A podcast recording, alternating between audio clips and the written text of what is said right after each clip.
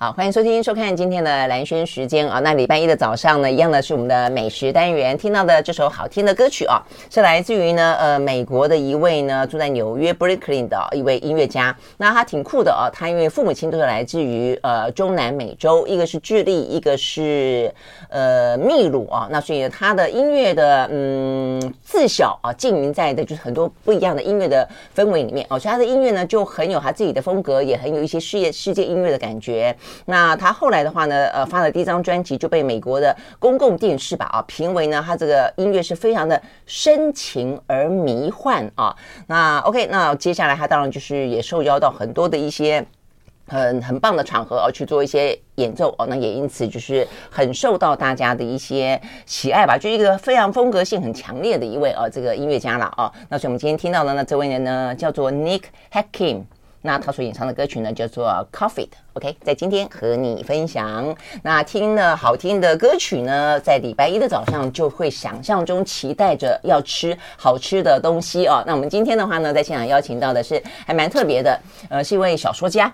那小说家吃东西有什么不一样啊？呃，我觉得比较不一样的是呢，他这个书里面的就很多呢，跟呃他读过的书或他写过的小说，还是说呢就比较刁钻的呃小说的感觉了啊。比方说，连《金瓶梅》武大郎跟西门庆跟这个潘金莲都可以呢写进他的呃这个呃美食书里面啊，很特别。所以他是小说家呢，张国立到我们的现场来。Hello，国立兄早。你好，大家早。嗯，呃，张国立出了很多的书，各式各样的书。近些年你比较出的是侦探小说嘛？是是是，对不对？小说对、呃，小说。嗯，哎，小说还不只是小说，你就是侦探小说啊？你有别的小说吗？呃，侦探小说还有另外，另外还有一个系列是讲狙击手的小说。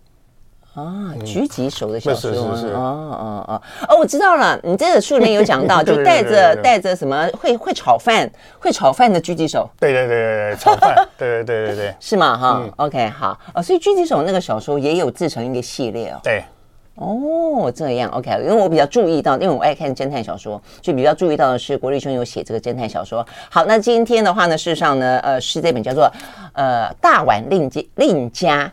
嗯，是一本美食书了，这个叫做《小说家的饮食滋味》。好，那所以呢，呃，就来聊美食。所以小说家聊美食，真的我觉得还挺挺不一样的哈。嗯，因为我喜欢看这个，以前我自己单身的时候，我喜欢做饭，所以就会看很多这方面的书。我家那个食谱书哦，很多很多啊，真的啊。所以就从这个时候就开始，然后到哪里我就会找。喜欢找我记忆中的味道，嗯嗯，哦，那慢慢慢慢久了以后就，就就写的这本书。哦，是这样的，嗯、因为我觉得一般就是会会自己写书的人，或者喜欢像你是因为写小说，所以代表就是说，当你在看书的时候，别人可能就是看小说，看书里面的那个呃内涵啊，里面的一些情节啦、啊，嗯、你会注意到人家吃什么。会，对不对？好，所以你才会注意到说，你因为我没看你里面这一篇，我不知道说哦，原来《金瓶梅》里面那一段他们吃的，嗯，他们还吃了蛮认真的吃了一顿东西，那也因此会讲到说，哦，那为什么两个人会到最后上床呢？是因为呃，金潘金莲家显然家境不好，没得吃，差不多是这个意思啊。所以你这个呃。呃，这个算是考考古爬书，还蛮特别的。对，因为潘金莲后来嫁给了武大郎，武大郎卖的是炊饼。嗯、那我到处在找什么是东西是炊饼，原来以为它是像烧饼一样的东西。嗯嗯。嗯后来发现那个山东人叫馒头叫炊饼，所以他卖的是馒头啊。哦哦。他、嗯嗯、他卖的馒头，那表示说他做的生意是很辛苦啦。赚的钱也不多，是，就是蝇头小利，而且呢，竞争激烈，因为一定大家都会做馒头啊。对，然后在山东，他的弟弟呃弟弟武松呢，武松是一个打虎英雄。那武松到哪里去吃饭呢？一定叫个，比如说是啊，来个五斤酒，然后三斤牛肉。你看他弟弟吃的多好，嗯，那我就觉得这对兄弟大郎对不对？对，那这对兄弟就很特别。然后武那个这个武松呢，很照顾他的哥哥。嗯。然后潘金莲曾经暗示过啊，怎么样怎么样啊，他都不为所动。哎，对对对。后来一直到了，一直到了这个呃呃西门庆。哎，对，到了西门庆的时候，西门庆那一天请了潘金莲吃饭，跟潘金莲在一起吃饭。嗯，对。那他花了银子叫人家去买了饭菜过来，然后那个菜那个菜色，我看书上写的，嗯，我就很好奇，到底有一些什么东西。嗯哼，那其中有一道就叫，就是我们一般讲叫鱼生，其实就是沙西米啊，就是沙西米。所以它里面的菜色很丰富，有鸡有鸭。那我那个这个时候，潘金莲当然觉得哇，我跟着武大郎苦了一辈子，每天吃馒头，这时候来了一个男人，你看他请我吃这么好，于是就。然后他们两个，然后这个在吃饭的过程里面啊，是比如说啊，我们看到那个王那个侯孝贤店里面，最后不是悲情城市会梳头啊，梁朝伟梳头，到了王家卫店里面也开始梳头，所以都有一些暗示在里面。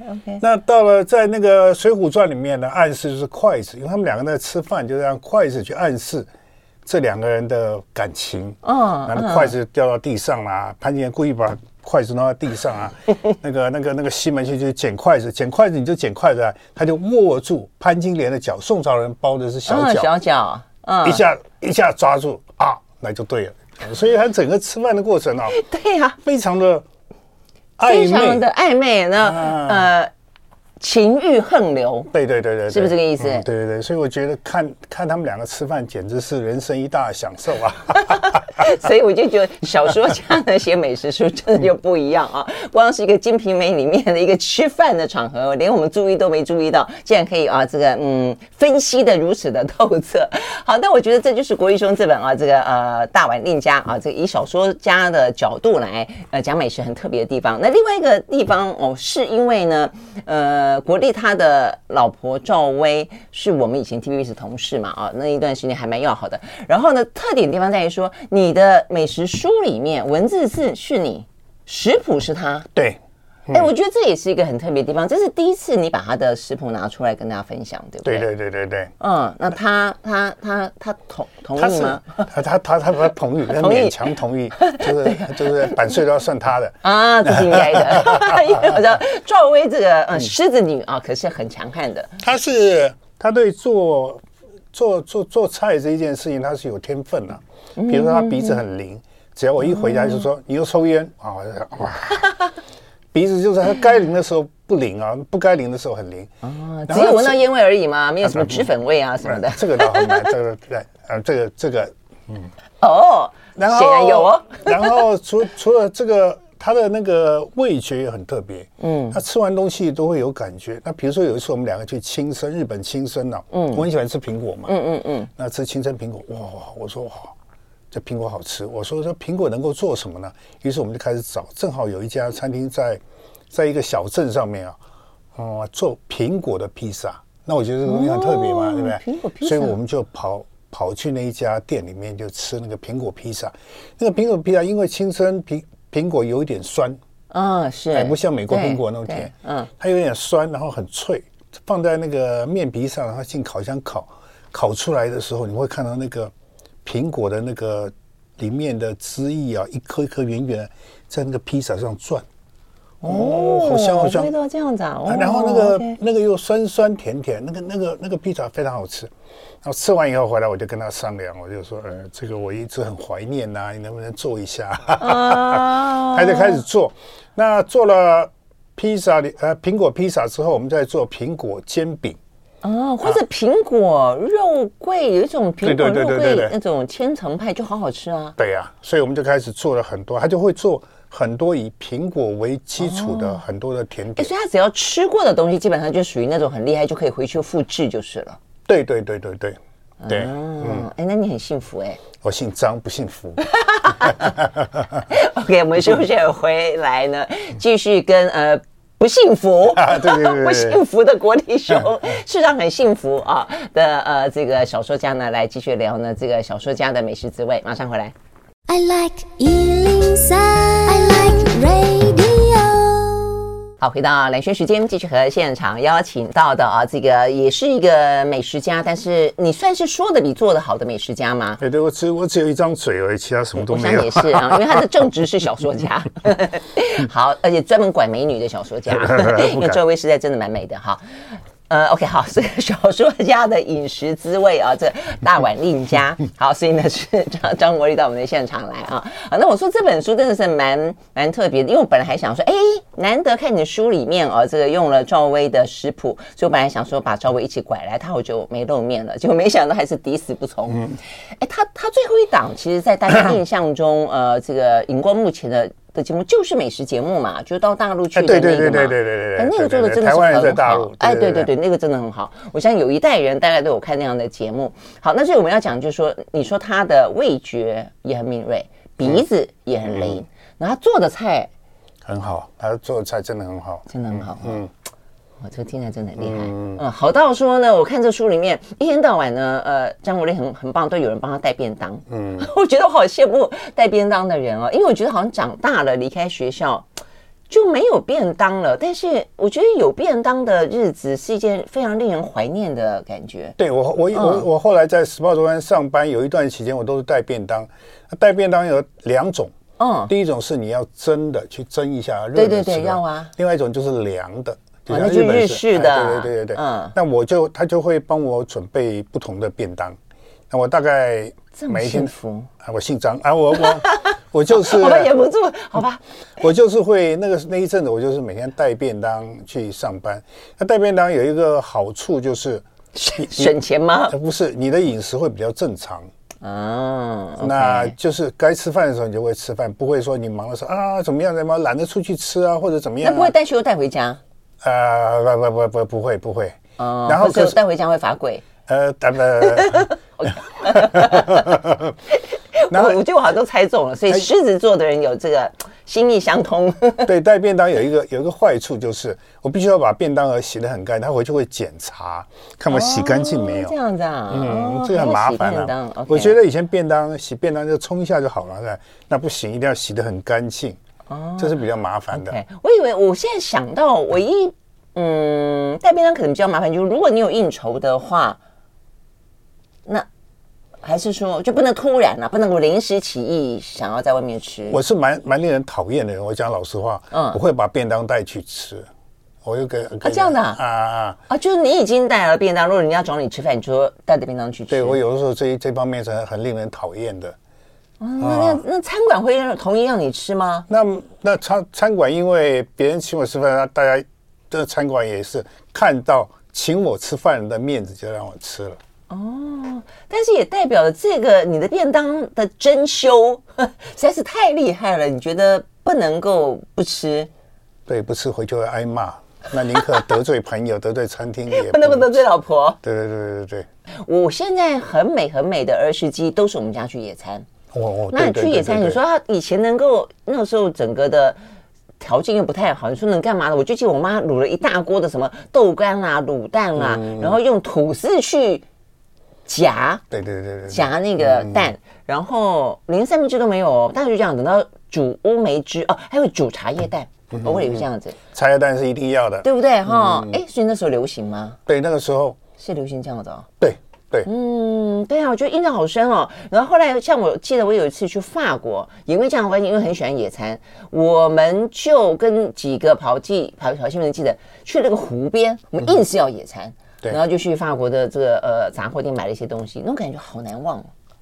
那你最难忘的便便当去野餐的是什么？呃，其实就在我那时候住在民生社区，民生社区中间有个公园，你记不记得？啊，我知道啊。嗯，好多菩提树哦。哎，对对对，有一天有一天我回到家的时候，大概下午吧，哎，找不到他人，然后打他手机，就看他在公园里面向我招手，刚刚跑去，他便当一做好，就于是我们两个坐在那公园，隔壁人在滑溜滑那个什么溜溜滑梯啊，然后下象棋的，我们两个在那边野餐哈。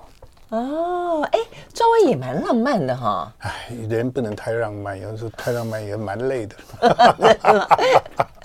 是这样吗？不过你你说的这个很很好玩，是他在社区里面野餐。对对对对对，他也 不是走很远，他去社区里面野餐。对对对对，就天气好就是了。哎，那天天气好啊。嗯嗯嗯，所以这个是让你难忘的。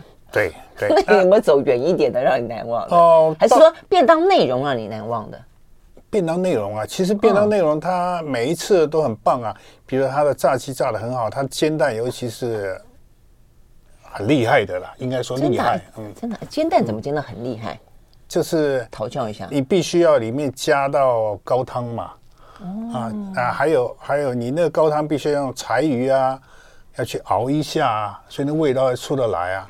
啊，这边这么讲究啊？啊，对对对对对。哦。然然后比如说有一次我们去那个日本的山梨县，山梨县有个地方叫做青里，是一个呃牧场。嗯哼。所以那里的鸡蛋是很棒的，嗯、然后那个火腿啊、香肠啊、牛奶都很棒。嗯。那到了那种地方去，你二话不说就是。就是野餐了嘛，嗯嗯嗯，啊、就就把蛋啊什么通通都先准备好，然后清理的白酒也很棒，那、嗯、我带了一瓶白酒，你们真享受、啊。对，然后就就野餐吃五分钟我就醉了，你太享受了，然后就被骂了一顿，所以有的时候也也蛮累的。可是问题是，就累的意思还不能喝太多，不能太开心，要有点开心。对，你不开心又不行，对，对，对，但你不能太开心。对对对，男人啊，真难做。哎，但我说我的疑问在，你去那个农场，那个农场有蛋，那你们要自己做啊？哎，我我我，因为我们住在住在那里嘛，所以我们买了东西回来做好以后，哦，它是有厨房的。嗯，嗯，OK OK，哦，真的很棒哎，我觉得带着便当去去小旅行，或者远远的，或者在 在社区里面旅行。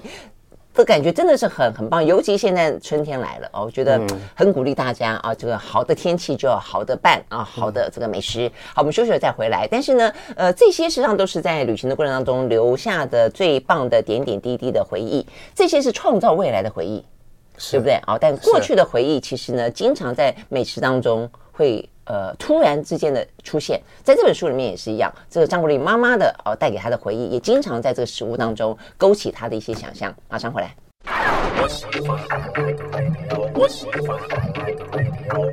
好，回到兰萱时间，继续和现场邀请到的作家张国立啊，他最近出了本书，叫做呢《大碗令家》。好，那这个《大碗令家》里面讲的是小说家的饮食滋味啦。哦，那我们刚刚讲到，其实我相信以后你回想起你跟赵薇之间的点点滴滴，包括便当，应该也就是很很棒，就是闻到什么味道，可能就会勾起这段记忆。那现在更多的回忆是来自于你你妈妈，我看你里面讲了好多你妈妈，哎，你妈妈的手艺好还是赵薇的手艺好？嗯，应该说是赵薇已经开始追上我妈妈的手艺了，这样我两个人都不得罪，都不得罪。我现在感觉得到你，你过得蛮辛苦的。没有啦，开玩笑的。OK，是你妈妈也很会做菜。我妈很厉害，我妈很厉害。我妈是南京人，然后后来因为嫁给我爸爸，又嫁到上海去了，从上海撤退到台湾来。然后我们以前住那个村子呢，大部分都是上海人，不是上海人就是南京人嘛。上海人比较会做做菜嘛，手艺比较好。所以，我妈妈就跟着学，所以做的。可是上海人不都是男人在做菜吗？哎，也不一定，也不一定，有些女的也很厉害。OK，嗯，那我可能我爸爸是比较没有用的那种上海男人吧，所以都是我妈妈做。嗯，OK，好，那妈妈做菜，你印象中，我看里面讲了好多哦，呃，一个是红烧肉，嗯，一个是赤豆。赤豆松糕，松糕，嗯嗯，哎，上海人的糕好像做的很好，对不对？对对对，赤豆松糕，我妈那个赤豆松糕是一流啊！大概我现在要吃到我妈妈味道，大概只有去鼎泰丰才吃得到，包括粽子。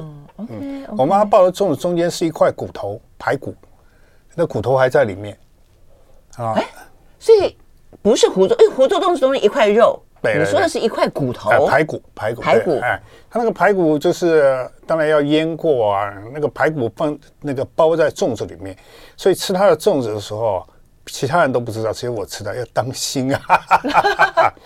可是那一块那个，你把那个粽子用筷子这样的一一一一夹开的时候，骨头跟肉就分分开了，嗯，就炖的够烂。哎，对对对对，所以所以那是我妈妈很拿手的。那以前我，可是它这个是什么粽？我还没有吃过有骨头的那个呀。它算是湖州粽吗？也不是，不算。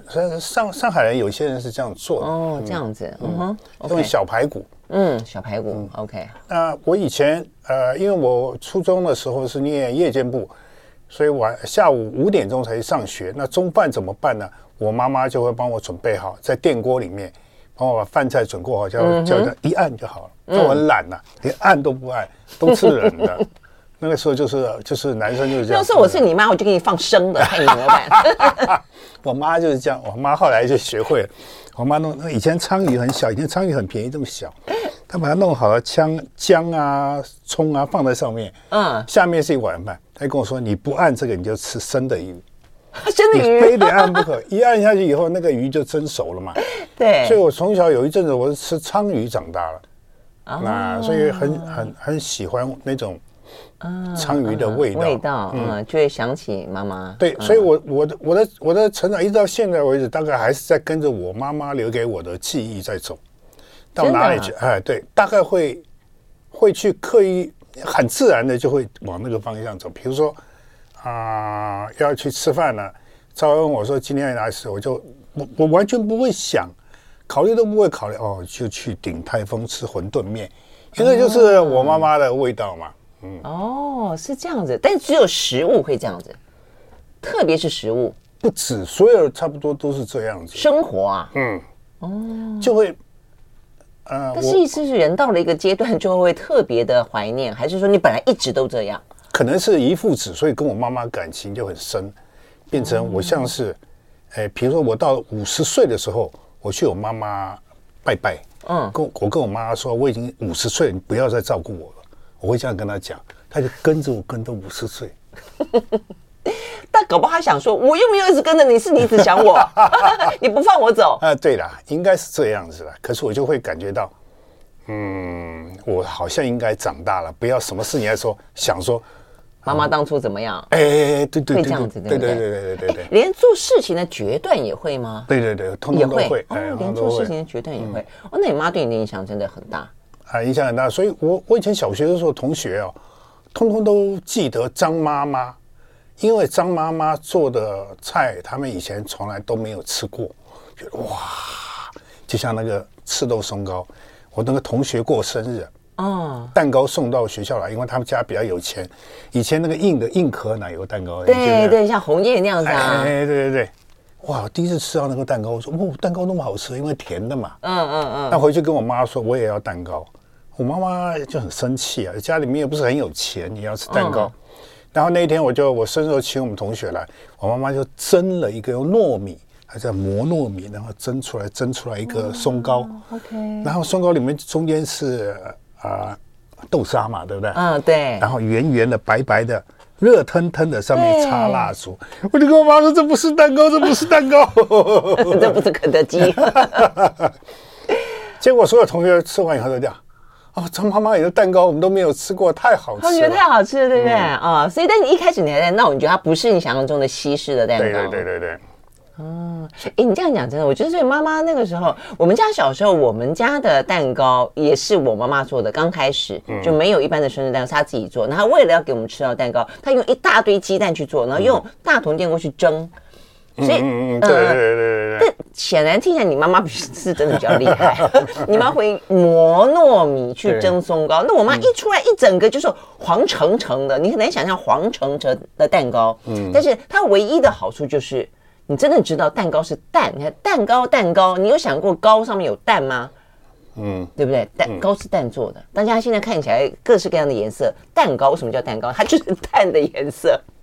所以我们家小时候吃的蛋糕好淡哦，就是很淡。嗯，嗯好吃啊、哦，好，那是一种回忆啊，是，那是回忆。对，那个全世界你走到别的地方都没有嘛。嗯嗯，那你妈最拿手的是什么？我妈最拿手当然是红烧肉，我大概大概。它的红烧肉很多种做法，第一个红烧肉烧烧蛋，那个蛋会很特别。第二个红烧肉烧红烧肉烧蛋，嗯，红烧肉烧墨鱼啊，这个我吃过，这个也很好吃，我是后来也吃过。然后红烧肉烧咸鱼，哦，咸鱼，所以有很多种做法。现在的什么有一家叫叶什么叶公馆，啊叶公馆，它好像就是叫烧咸鱼。嗯，没有，它还是红烧肉，它还是红烧肉。那我在哪里吃过？那你说烧蛋，呃，有一家喜相逢。哎，对对对对对，它就是有蛋，对不对？对。但是我在那一边，我才第一次吃到，哎，嗯，它那个蛋会特别好吃，对不对？嗯，对。哎，但都是你妈发明的吗？还是说那时候上海菜就是这样的？上海菜，我后来我我因为从小吃到大，后来长大有一阵子就吃不到吃不到这样子的红烧肉了。那有一次我去大陆，到了南浔，浙江南浔，嗯，他半夜的时候住进一个国那个是叫国营的饭店嘛，嗯，然后他们那时候快要打烊，就帮我做。我说有没有红烧肉？他没问题。就是咸鱼红烧肉，我边吃边哭啊，让我妈妈味道啊！真的，嗯，真的是。OK，好，所以呢，是不是所有的食物呢，对每位朋友来说都是一样，有那种你很难忘的啊，这种很亲人亲情的，或者说呢爱情的味道在里面。我们接下来再回来。I like 103, I like radio 好，回到蓝轩时间，继续和现场邀请到的小说家张国立来聊天啊。他这本书叫做呢《大碗令家》。那我们一直都没有讲到书名是怎么来的啊？因为接下来要讲的这个故事呢，就跟书名有关了。因为我们刚刚讲到说呢，其实美食很多是一个记忆的味道。那呃，这个记忆的味道里面呢，呃，张国立他在大学的时候，你我后来才知道你是辅大哎，所以你算我的大学长。是是是，是，是，是，是，是，辅大日文系啊。那日文系的话，你有个日本老师。那呃，有很多点点滴滴，好像他对你的，哎，为什么这些老，为什么你的印象都是跟食物有关？呃，应该是教你爱吃吧，我因为我可能我们爱吃吧。嗯，我的老师叫原土洋，哈拉托神社，哈拉托神社是一个，所有在台湾，台湾的日文教育是从他开始的，就是他非常热心啊。那时候辅大日文系是台湾最好的。他是一个交换教授，就是薪水很低嘛。那日本交流协会特别补贴他，所以他到台湾。他东北大学教授。那现在台湾大部分念念完日文的人去日本读书也会进东北大学，就是因为哈拉道神社开的路。哦，这样子。然后他他是一个很特别的人啊，就是那个时候还可以抽烟。他上课的时候，他的烟就一直叼着，他那个烟灰我们看了一会不会掉下来，会不会掉下来？就是这样子，就是这样子的一个老师，酷酷的一个老师。对，嗯。然后上课的时候，有的时候觉得课堂里面我们太闷了。那个时候很少咖啡馆嘛，嗯。那福大对面，你大概不知道有一个柏拉图咖啡馆，嗯，他会带我们去。你没有了啊，带我们去那边上课，所以我开始喝咖啡，从他开始。哎，可是那个时候的咖啡馆应该蛮贵的，不是吗？我印象中，以前早期没有那么多咖啡的时候。对，很贵，比较贵。那因为是老师请我们的，对啊，所以你们老师好慷慨哦。他的钱几乎花在都花在我们学生身上了。嗯嗯。大概到了下午三点钟，整个外语学院弥漫了一股咖啡的香味。然后那个时候，我们教我们英文的老师诗人罗青啊，罗青就会就抓我。OK。陈国立过来，是谁谁干的这种事情？我说是我们老师啊，叫袁腿啊，真的。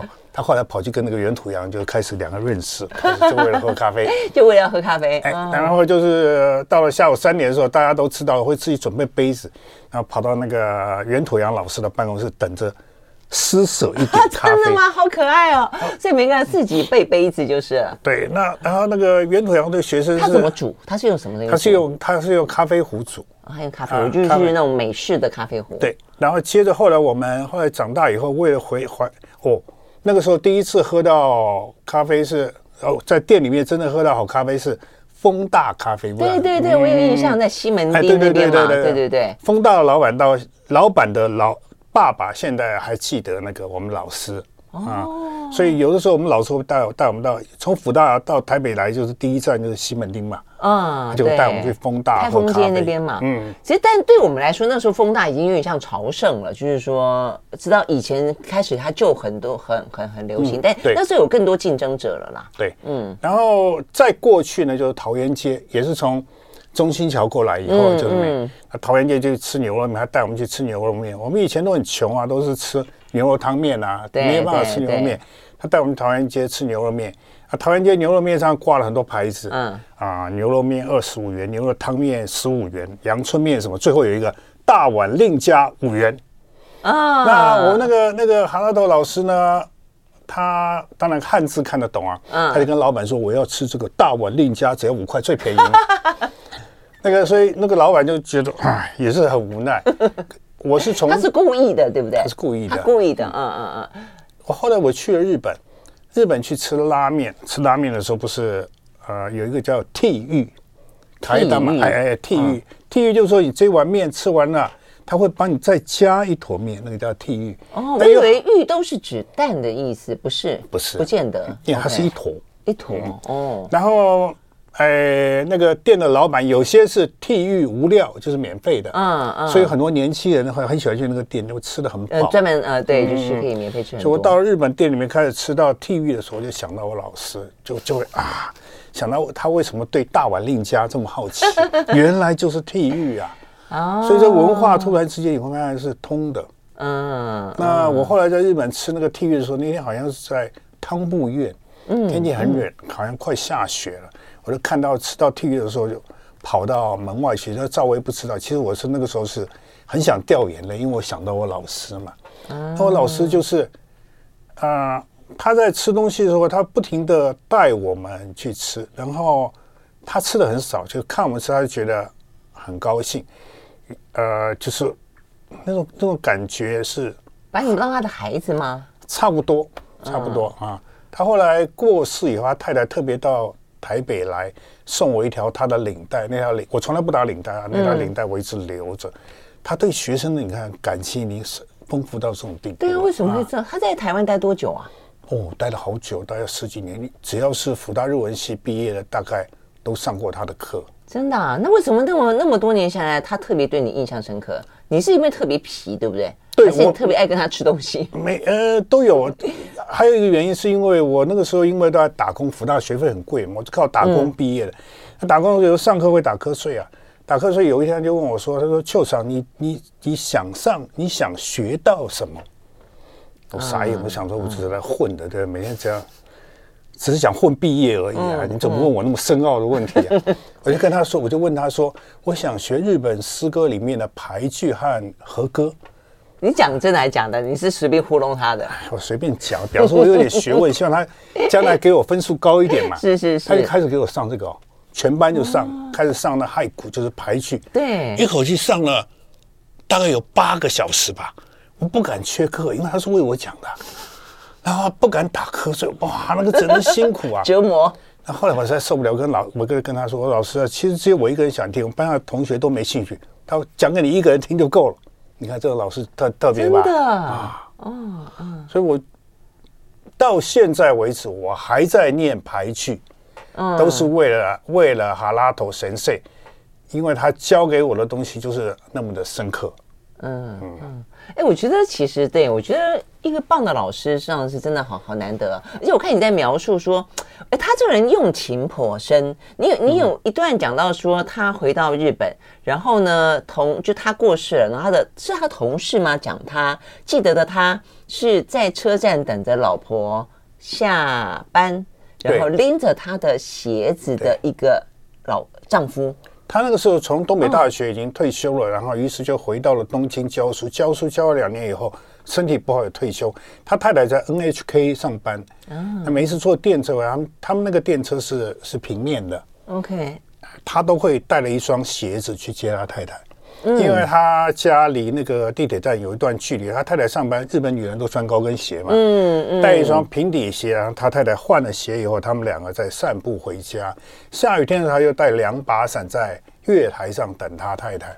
对呀、啊，然后我我听到那个是我师母跟我讲，我听到我跟听到师母，我听头都快昏掉了。没想到我老师这么浪漫啊，这么浪漫。赵薇有没有听到这一段？哎，没有，这不能让他知道。我在想，如果赵薇听到就嗯，张国林给我听着。嗯，但是真的是很棒的一个老师哈，所以一个好老师真的是对学生影响好大。嗯嗯，那我们吃拉面也是他教会我们怎么吃的。啊，这样的话像稀里呼噜那种，是不是？啊，吃拉面，他跟我们说一定要配饺子。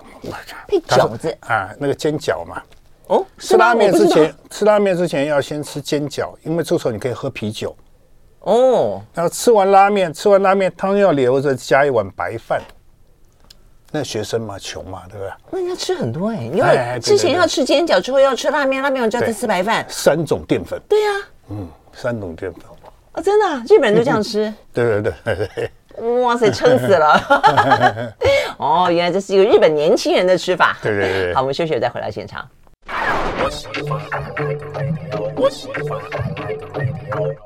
好，回到兰萱时间，继续和现场邀请到的小说家张国立啊来聊天聊美食，然后呃聊这本呢《大碗令家》。那这个《大碗令家》讲的是他这位日本老师啦啊，那也是算是你的咖啡启蒙，对不对？是。所以你里面在讲到跟咖啡有关，我就说其实小说家写这个美食书，呃，我刚刚本来要念很多，其实里面有很多一些文字啊，感觉上是真的还蛮蛮蛮蛮棒的啊。那有一段我因为我也喜欢喝咖啡，所以我就把它给，幸好有弄一个。东西把它给夹起来，所以念给大家听啊。这句话讲到说，咖啡哦，就是咖啡到底哦怎么样这个迷人法？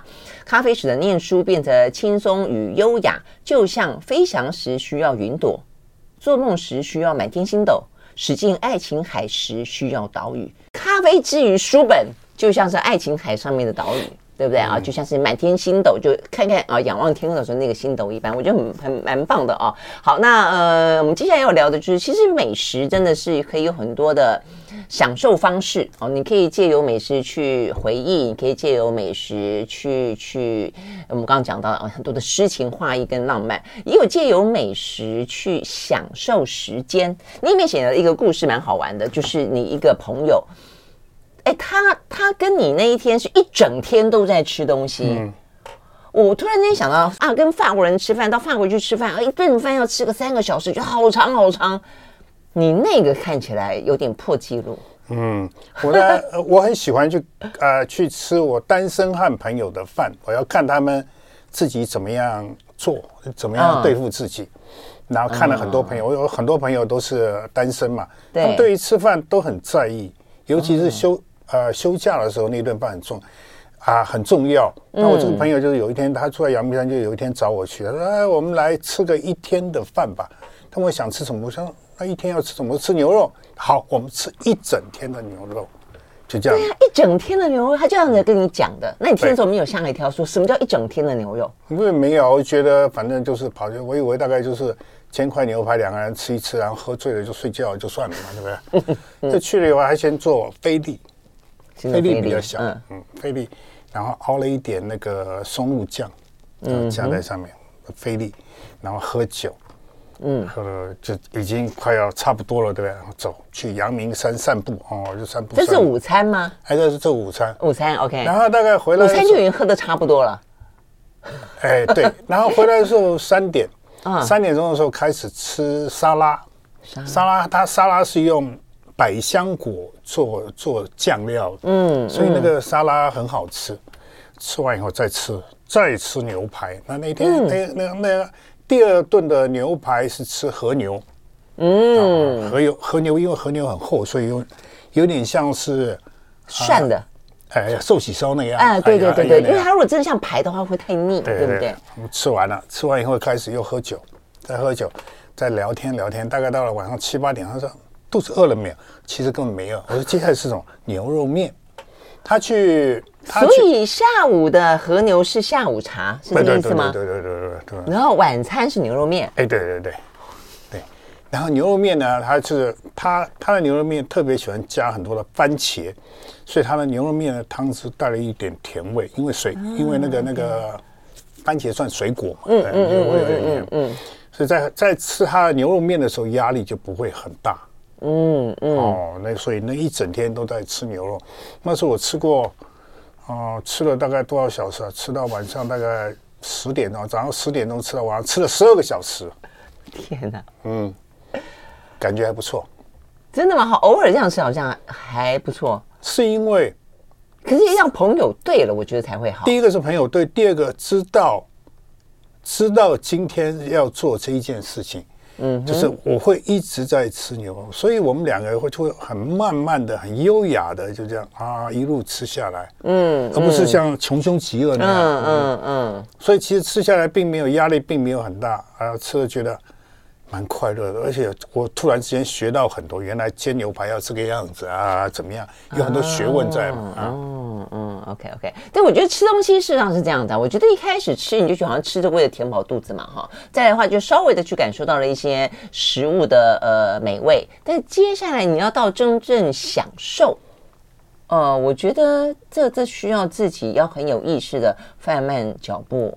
找到对的人，然后吃到对的东西，然后中间还要有一点间歇，要有节奏，对不对？对对对，就像我那朋友他在煎牛排的时候，第一个，他用的锅子不大，嗯，好，可是你可以看到锅子上面已经煎了很多次，所以有一层黑黑的，你知道它的油脂够了，嗯，嗯，嗯，然后有个小小的锅子在旁边煮酱料，你会发现它整个过程呢是非常的优雅，完全是从容不迫，嗯，你在旁边等的时候，因为我也喝酒，他也喝酒，所以你会觉得。